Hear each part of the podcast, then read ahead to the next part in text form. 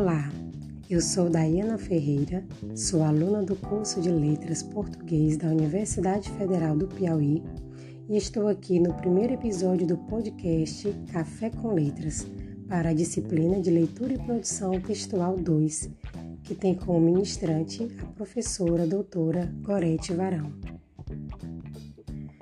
Vamos agora conversar sobre o trabalho que realizei para essa disciplina, acerca da análise do livro didático de português do sétimo ano, organizado pela editora Moderna.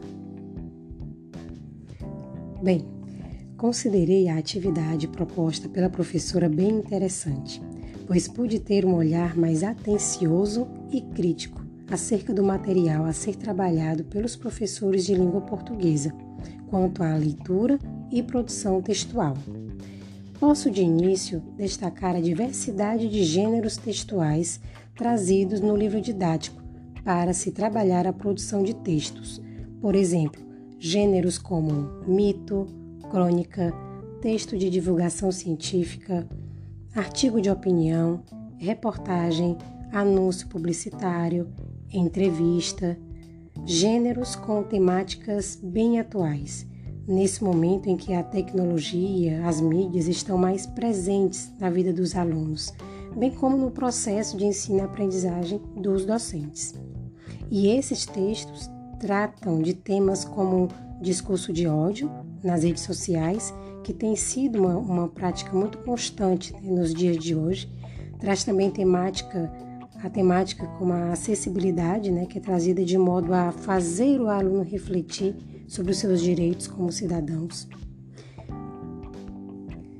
No que se refere às atividades do livro didático, posso afirmar que as questões estão mais voltadas para a reflexão do aluno e, além disso, há uma orientação para que este se utilize de outras mídias para a produção de textos que o aluno busque outras leituras e modelos para complementar seu repertório.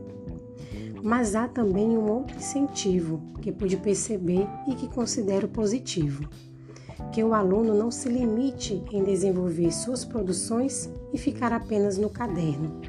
A orientação trazida nos livros didáticos, no livro didático, é que os alunos busquem meios para publicar seus textos, seja em revistas ou jornais de circulação local. E é isso.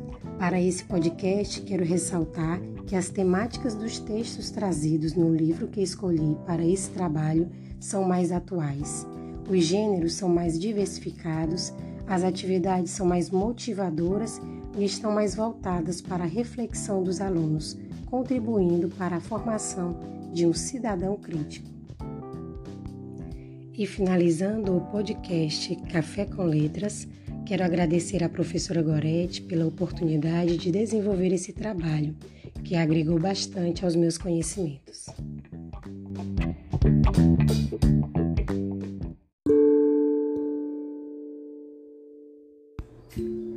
Vinho Negro O vinho negro do imortal pecado envenenou nossas humanas veias como fascinações de atrás sereias e um inferno sinistro e perfumado.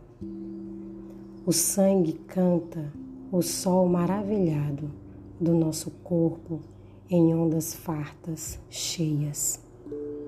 Como que quer rasgar essas cadeias em que a carne o retém acorrentado e o sangue chama o vinho negro e quente do pecado letal impenitente, o vinho negro do pecado inquieto. E tudo nesse vinho mais se apura, ganha outra graça, forma e formosura, grave beleza de esplendor secreto.